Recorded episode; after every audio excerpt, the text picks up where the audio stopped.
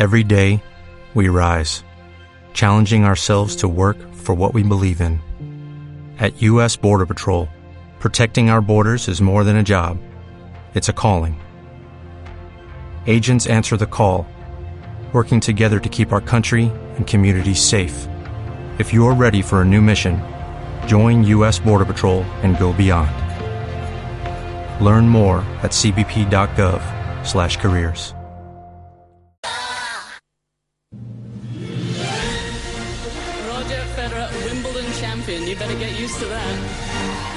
Planeta Tenis, Nacho Mullenberg, Bruno Ballester, Pablo Bosch y Dani Solera. can't be serious, man. You cannot be serious. Ladies and gentlemen, the winner of the 2010 U.S. Open Men's Championship, Rafael. Amigos y amigas, muy buenos días y bienvenidos a Planeta Tenis. Bienvenidos a 30 minutos a puro tenis en Radio Marca, la radio que hace afición. Estamos a tan solo una hora de comenzar la eliminatoria de Copa Federación entre España y Serbia. Carla y Garbine, las líderes del equipo, se la juegan ante la Serbia de Jelena Jankovic. Los dos equipos buscan el pase al grupo mundial, entre otros objetivos, y además tenemos españoles con vida en semifinales de Quito y Sofía, y también toda la previa del Gran ATP 250 de Buenos Aires que arranca el próximo lunes con Nadal, Ferrer y varias estrellas. Tenemos mucho tenis que comentar, así que quédate en Planeta Tenis.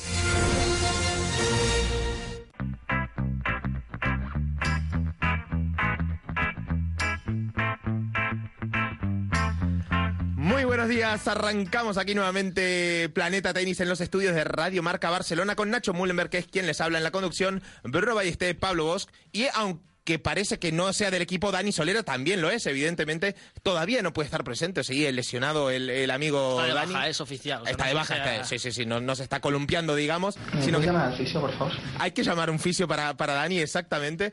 Eh, pero bueno, de acá le mandamos un, un fuerte abrazo y a ver cuándo lo recuperamos, que yo creo que va a ser acá a mediados de febrero, tal vez, o no, siendo optimistas la semana que viene, igual. finales, finales de febrero, sí. Y por supuesto también tenemos a Jordi Moreno en los controles técnicos, que lo volvemos a recuperar tras un fin de semana de vacaciones. Jordi, buenas tardes, bienvenido.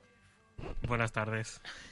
¿Cómo la pasaste el fin de pasado? ¿Bien? Bien, lo pasé bien. ¿Sí? Sin vosotros, pero bien. Sí. ¿Qué, qué hiciste? ¿Se puede saber o no? No. No, se puede saber. No se puede saber, es privado. Las, re- bueno, las redes sociales hablan también, ¿eh? Sí.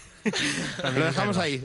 Ahí se deja. Ahí se queja. Pero bueno, acá estamos para hablar de tenis porque hay muchísima actualidad. Las chicas de la Copa Federación se la juegan ante Serbia. España aspira a recuperar el Grupo Mundial. El primer paso es ganar en terreno serbio. Hoy juegan Carla y y esta eliminatoria la verdad que promete muchísimo. Además, eh, conectaremos con Argentina para saber la última hora del torneo bonaerense porque se disputa el que es para mí el mejor ATP 250 de Buenos Aires de la historia y queremos saber de primera mano cómo se está preparando el país para recibir a Rafa Nadal y a David Ferrer, entre otras grandes estrellas. Así que hay gran tenis, hay, hay todavía muchos temas por tocar. En fin, no me quiero alargar mucho más. Pablo, Os, buenos días, buenas tardes. Buenos días, buenas tardes. Pues eh, la semana no ha acabado del todo bien y es que Javi Martí, conocido porque también porque un gran jugador, un gran tenista que escribió hace, unas- hace unos meses en Planeta Tenis, tendrá que pasar por tercera vez por quirófano para operarse del codo derecho. Dice que después de muchas pruebas, opiniones médicas y sus sensaciones, dice que no puede sacar. Dice que llega el momento de volver a operarse, así que desde Planeta Tenis queremos mandarle muchos, muchos ánimos, porque con lo duro que es realmente ver que tan joven, una carrera truncada por esas lesiones, pues tiene que ser muy, muy difícil, así que le deseamos muchísimos ánimos. Correcto, pobre Javi, le mandamos un fuerte abrazo. Yo recuerdo cuando hablábamos con él aquí en Barcelona hace, hace unos meses, que comentaba que si había otra operación era peligroso por el tema de que, de que pudiera continuar. Y bueno, parece que es optimista con el mensaje que nos envía y ojalá, ojalá pueda volver al tenis y, y que le dejen ya en paz las sesiones, ¿no? Sí, porque el que sí que volverá es Juan Martín del Potro, que haya confirmado que lo hará en el ATP 250 de Del Rey Beach. Así que gran, gran noticia también de esta semana. Juan Martín del Potro de vuelta a las pistas. Veremos también lo que aguanta.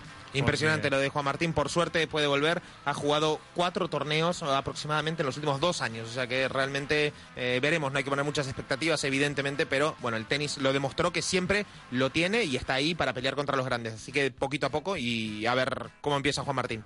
Y dos son los torneos que se va a perder Roger Federer va a traspasar por quirófano. Priori pues tuvo un accidente doméstico y, y Roger Federer no jugará en Rotterdam y Dubai donde defendía título en Dubai. Bruno Este, buenos días, buenas tardes. Buenos días, buenas tardes a todos. Bueno, pues yo, como siempre, traigo a una jugadora. Hoy vamos a estrenar un poco también el panel de chicas que me comentaba la gente. Oye, también, ¿no? Las chicas también. Bueno, pues sí. Y quiero hablar de una que, bueno, hace tiempo, ¿no? Que, que- que viene pisando fuerte. Se llama Jill Teigman, ¿no? Es una jugadora zurda, revés a dos manos. Eh, está entre Suiza y España, ¿no? Porque nació aquí, pasó sus, sus primeros años de, de su carrera entrenando cuando era jovencita, de los 9 hasta los 13, 14 por aquí.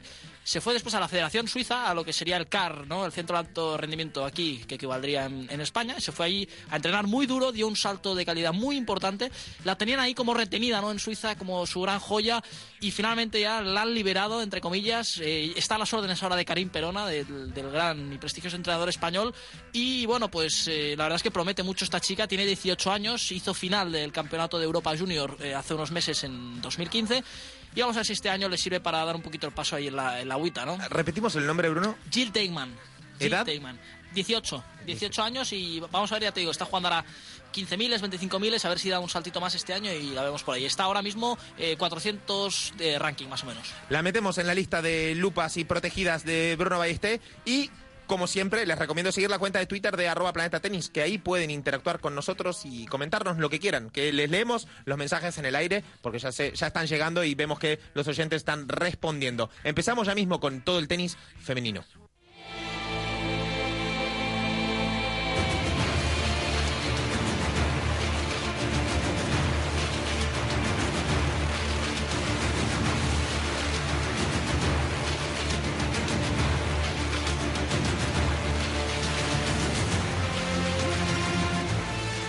Esta canción es preciosa, ¿eh? te levanta, te pone ahí, oh, dan ganas de, una guerra deportiva preciosa. Eh, a la una del mediodía, en apenas 55, una de la tarde, mejor dicho, en apenas 55 minutos arranca la eliminatoria de Copa Federación entre España y Serbia. A la, lo retransmite Teledeporte, por cierto, en abierto para todos los aficionados. Y el primer partido es el de Garbiñe Muguruza, que se la juega ante Bojana Jovanovski.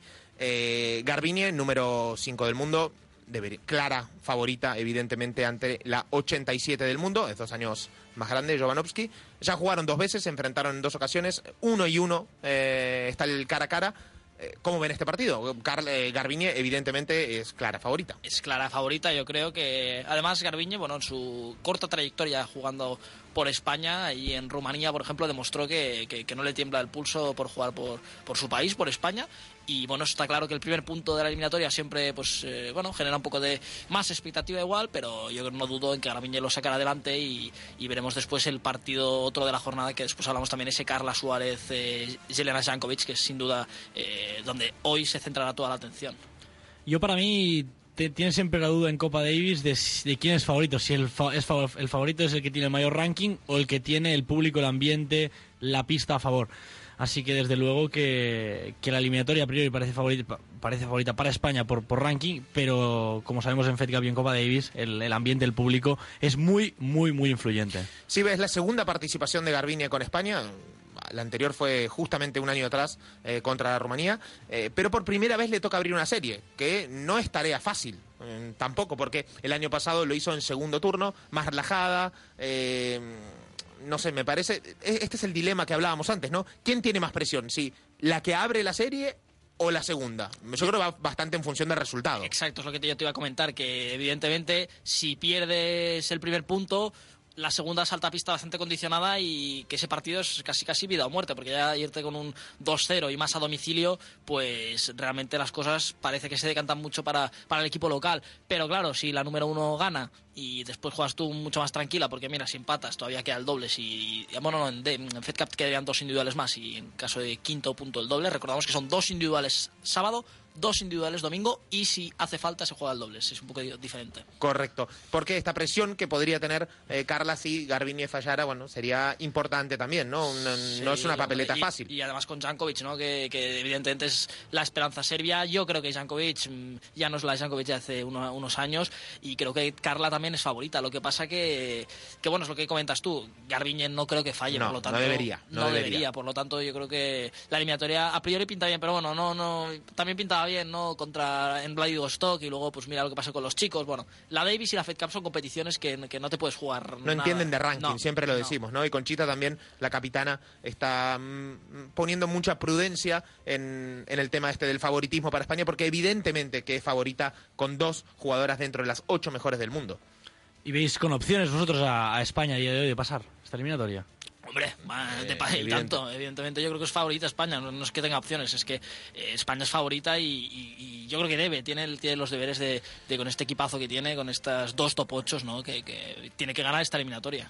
La superficie, Bruno, hablábamos ayer, eh, Lourdes Domínguez escribió en la web de Planeta Tenis un texto desde, desde Serbia y comentaba un poquito sobre la superficie, de que eh, también lo, lo reafirmó eh, Conchita Martínez, que es una sub- decía que es una superficie un poco inusual, que no se encuentra en el circuito, es una goma que no bota mucho la pelota y, y que decían que es parecida a la que se encontraron en Copa Davis en Dinamarca. Sí, también Lourdes lo decía, no es muy rápida, es un poco rugosa, pero lo que dices tú también, muy diferente a la del resto del circuito. Por eso es importante no llegar con días de antelación, adaptarte a la pista. Y bueno, se había jugado no igual a una superficie un poco desconocida, ¿no? Intentando alterar un poco lo, lo que es la normalidad de una pista rápida estándar o, o una...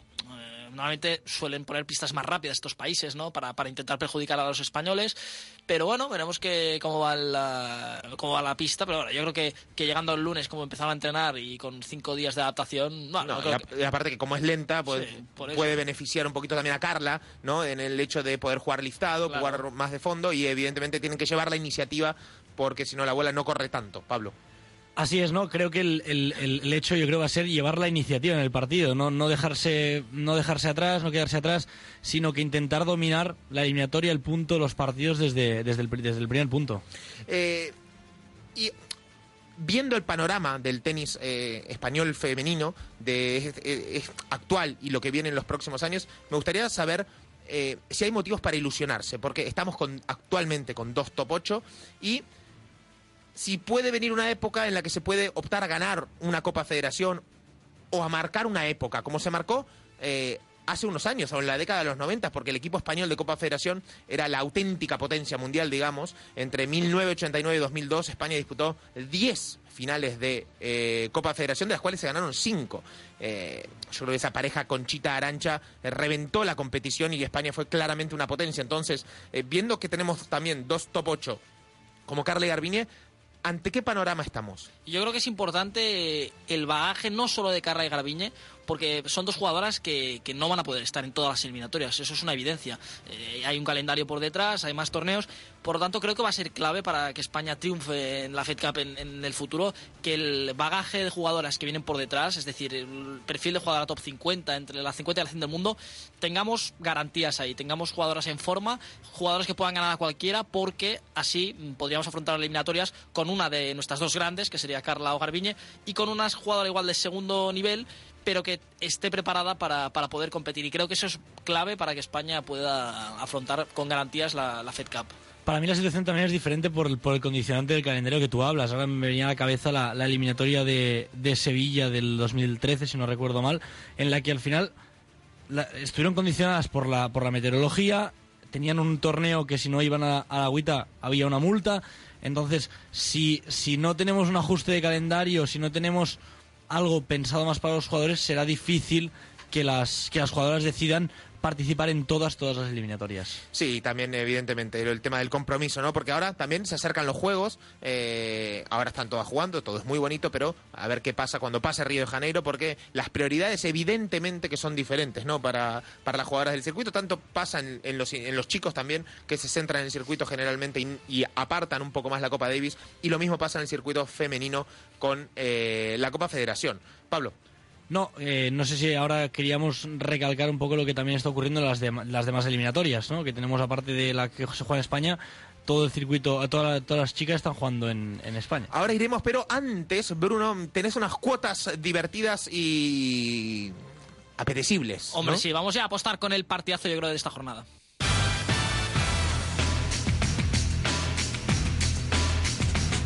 Con suertia.es vamos con ese eh, Zelena Sankovic, Carla Suárez, que yo en la tertulia me he mojado. Creo que Carla es favorita, pero sin embargo las apuestas no es así.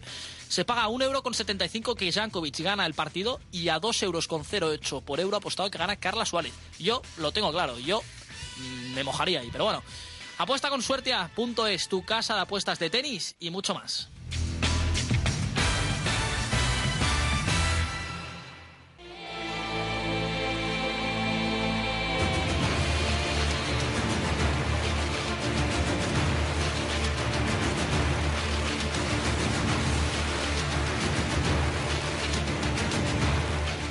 Y evidentemente España juega en segunda división, por así decirlo, pero en el Grupo Mundial número uno hay partidos eh, y eliminatorias espectaculares, porque, como decía Pablo, República Checa eh, se enfrenta a Rumanía, eh, que no está Simona Halep, por cierto. Para mí, de las, más, eh, de las eliminatorias más eh, apetecibles es la de Alemania-Suiza, que cuenta con Angelique Kerber, campeona en Australia, Martina Hingis, que también eh, fue campeona en Australia, que puede jugar, Belinda Bencic, eh, Andrea Petkovic, etcétera. Un gran, una gran eliminatoria y aparte Francia, Italia, Holanda, Rusia. Por cierto, para acabar, chicos, con la agüita, ayer leía en punto de break una nota que hablaba Max Eisbun, eh, perdón, agente de María Sharapova en una entrevista con, con Eurosport que levantamos ahí en punto de break, que decía que eh, Serena odia a Sharapova. Me llamó muchísimo la atención porque decía que a Serena no le gustaba que María sea la estrella que gana más dinero, que cuando Serena sale a la cancha en los encuentros con María la expresión en su rostro es diferente y que ella solo quiere reventar todas las pelotas. Y agregaba, no sé cuánto dinero tiene Serena en el banco, pero María tiene más contratos publicitarios. Se necesita más espacio en el mercado para que, para que quepan las dos. Bueno, al final, eh, no sé hasta qué punto. También eh, es evidente que, que la mejor, ¿no? Debería de ser en este caso la, la- la que tuviera la máxima fama, el máximo dinero. Pero el trabajo de marketing, el trabajo de todo tu equipo y de, cómo te puedes explotar tú personalmente, ¿no? Pues está claro que, el ranking no equivale a lo que al final una jugadora gana, porque hay mucho, muchas empresas y muchas cosas detrás. Bueno, al final, si, la- si las empresas quieren a Sharapova, pues por algo será, ¿no? Y por cierto, Nacho, que sí que tenemos a Halep en liza, ¿eh? Con Rumanía, que está justo arrancado el partido con Pliskova, un juego iguales en, en Rumanía. Me, error mío, entonces eh, había leído mal lo de Halep. Eh, bueno, la verdad que esto de, de Sharapova y, y Serena Williams, la verdad que un poquito raro, ¿no? Porque me pregunto qué necesidad tiene el representante de Sharapova de decir estas cosas, de abrir una guerra públicamente cuando ya se sabe que no se llevan bien, pero no tiene mucho Y, sentido. y nuestro amigo también Tomás Caronell le, le dio un buen palito por Twitter, eh, diciendo que, que- que se dediquen los que no juegan a tenis a otras cosas que no a dar entrevistas y a opinar de, de ciertos temas. Bueno, y Tomás sabe esto, ¿no? Sí, a Tomás le gusta mojarse en Twitter, eh, ya, lo, ya lo comentó aquí. Vamos con el tenis masculino del ATP. Decoa Sports, empresa líder del sector en becas deportivas en Estados Unidos, te invita a disfrutar de los campus de inglés, tenis, actividades y excursiones en California e Inglaterra. No pierdas esta oportunidad única de aprender inglés y tenis de la mano de los mejores profesionales. Infórmate en www.decoasports.com o con segundo Acevedo al teléfono 609 30 11 57. 609 30 11 57. Decoa Sports, empresa líder en becas deportivas en Estados Unidos.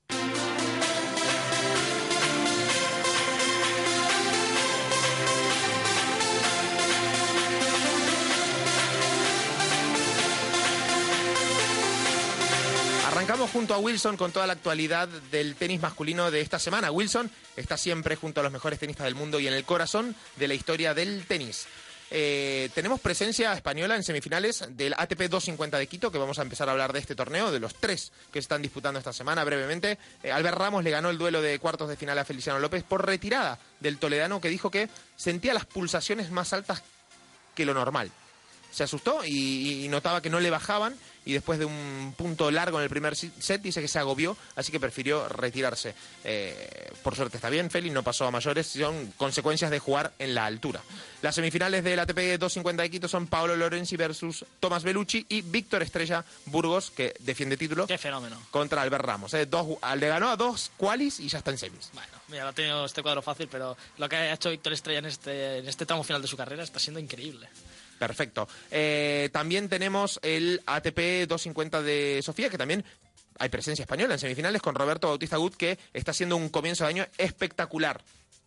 Sí, Roberto Bautista, ¿no? Que, que no para, no para de darnos alegrías. En Australia fue nuestra gran esperanza, ¿no? Junto a, junto a David Ferrer. Al final le dejó se quedó solo, solo David, pero hizo un torneazo. Eh, ha ganado ya título en, en Oakland. Sigue demostrando el castellonense que, que es un jugador para tener en cuenta y, que puede, puede hacer daño, ¿no? Y igual a Roberto solo le falta, yo creo, alguna victoria contra los grandes, ¿no? Que, que pueda igual competir más con los, los monstruos extraterrestres, ¿no? Ese Big Four, eso del top 5.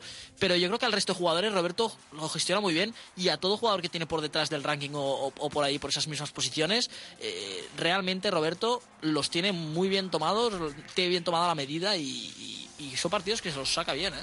Correcto. Como avisaba antes, teníamos hoy conexión con Argentina, con, con Eduardo Pupo, que es eh, periodista y jefe de prensa del torneo bonaerense, y nos, nos, nos, pidió recientemente que lo llamemos lo antes posible, que tiene una urgencia y se tiene que ir al torneo. Así que eh, conectamos, Jordi, con la canción de la entrevista, vamos a hablar con él y ahora seguimos con la actualidad del ATP.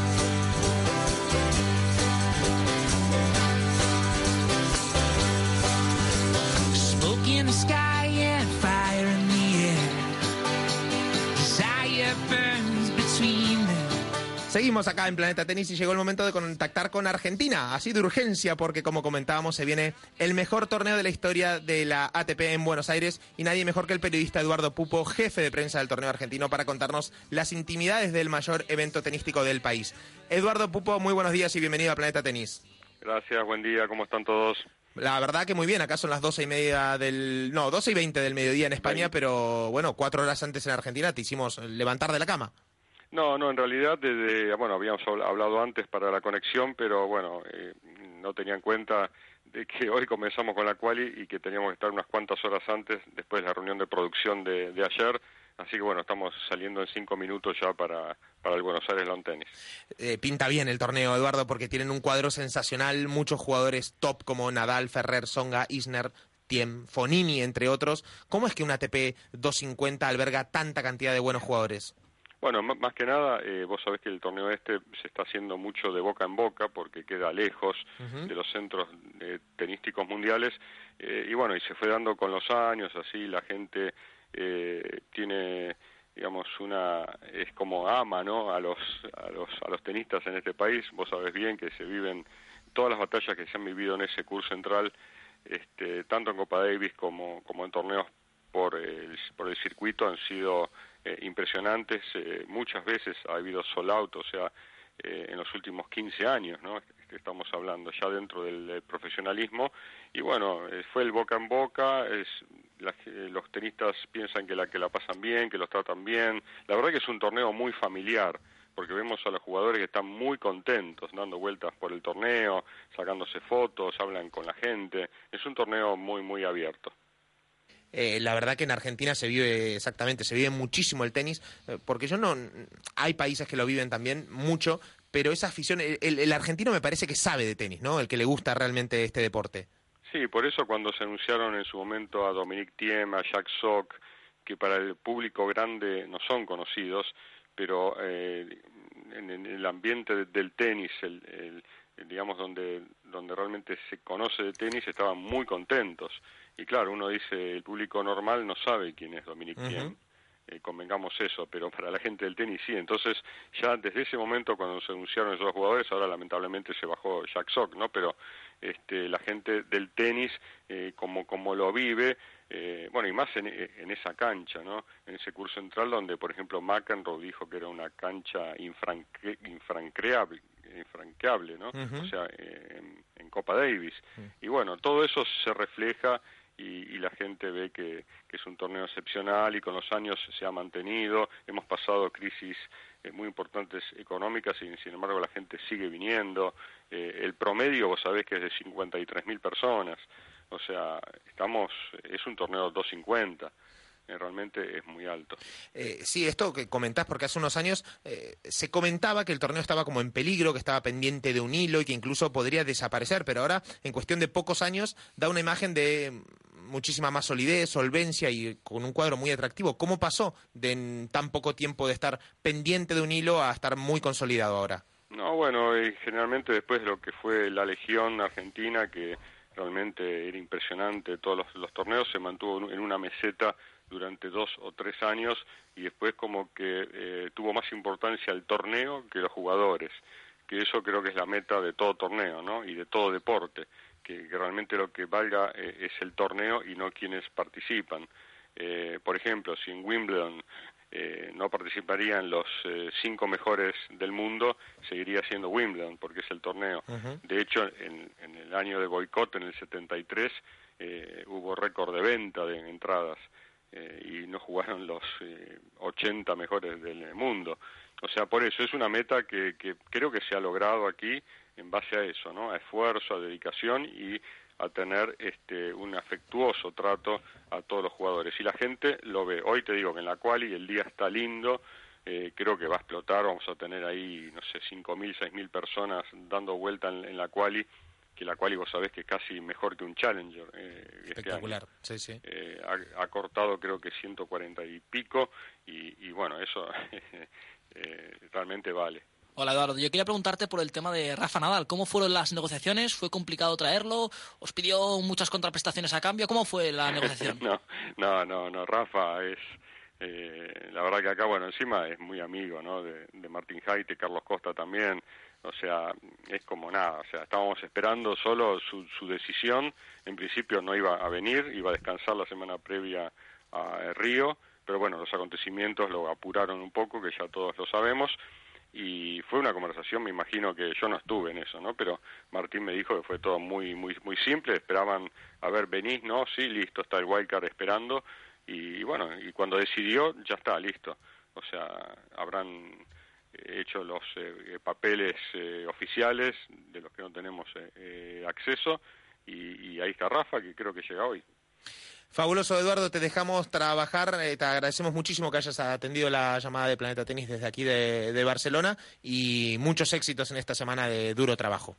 Bueno, cualquier cosa estamos ahí, eh, podés llamar cuando quieras. Ya en el torneo también, si, si, quieren llamar, estamos disponibles porque estamos trabajando a full ahí. Gracias. eh. Fantástico, Eduardo, lo apreciamos muchísimo. Muchas gracias. Abrazo a todos. Un abrazo enorme. ¿Te has propuesto el empezar el año haciendo deporte? Juan Carlos Ferrero de Elite Sport Academy tiene la solución. Infórmate de todos nuestros programas para todas las edades y niveles. ¿A qué esperas? Pregúntanos y encuentra tu plan perfecto para cualquier época del año. Llama al 965 340 013 o escribe a tenis@ekelite.com e infórmate sin compromiso.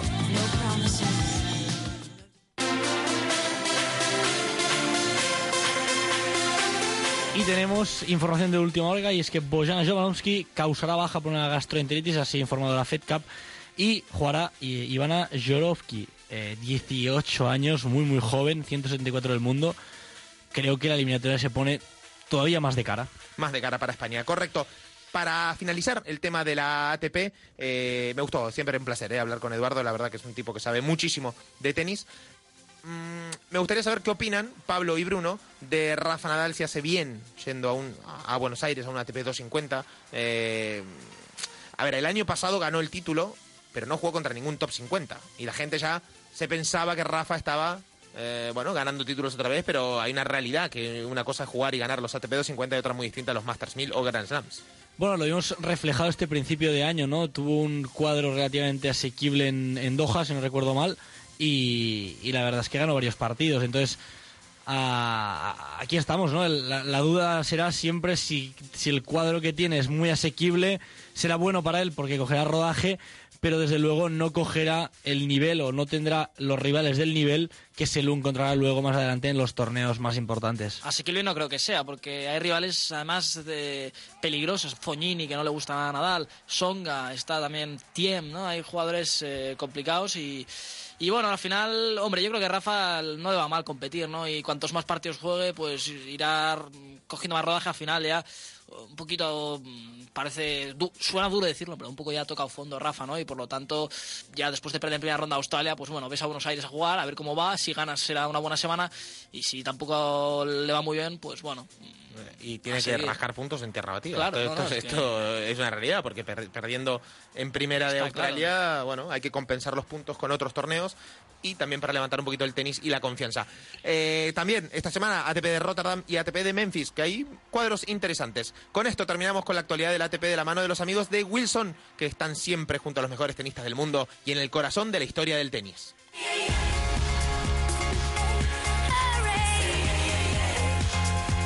Bueno, no sé, eso suena esta canción. Ya sabéis que yo soy muy, muy eurofan. Esta es la canción que va a representar a España a Eurovisión, ¿eh? íntegramente en inglés. ¿Qué os parece? Bueno, no, no sé, A no ti, había escuchado nunca. a ti no te gusta A mí no me gusta ese en inglés. O sea, si estamos en España, es una canción en español. Vale, bueno, en mayo veremos cómo va, cómo va la cosa. Eh, Pablo Bosch, vamos ya con los tweets. Eh, Mati Vilaflutats, eh, arroba, dice en Twitter. El comportamiento de Murray es penoso, tendría que estar castigado. Opinar desde el sofá es muy fácil. Nada más que añadir. Bueno, eh, Steffi-305 Nacho dice eh, sobre el debut de Juan Carlos Ferrer en Planeta Tenis, el nuevo fichaje, espectacular. Y es la primera vez que escribe, no se notó para nada. ¡Bravo! Impresionante de Juan Carlos, que es colaborador de Planeta Tenis, que lo tendremos eh, escribiendo y en el programa también. Así que muy contento con el fichaje de Juan Carlos Ferrero por Planeta Tenis. Aquí en la tertulia, sí señor. Y José Morón dice también, periodista, eh, vuelve Juan Martín del Potro, tal y como delante hace siete meses en Planeta Tenis. FM. Top. Bueno, Morón parece que se atribuye los, los éxitos, pero si leemos su timeline, habría que rescatar muchos tweets para ver todos los que falla y los poquitos que acierta. Y los que queda retratado. Retratado, exactamente. Jordi Moreno nos hace que basta, nos dice que nos tenemos que ir. Con esto llegamos al final de Planeta Tenis. Bruno Ballesté, Pablo Bosch, Dani Solera y Jordi Moreno y Nacho Mullenberg les deseamos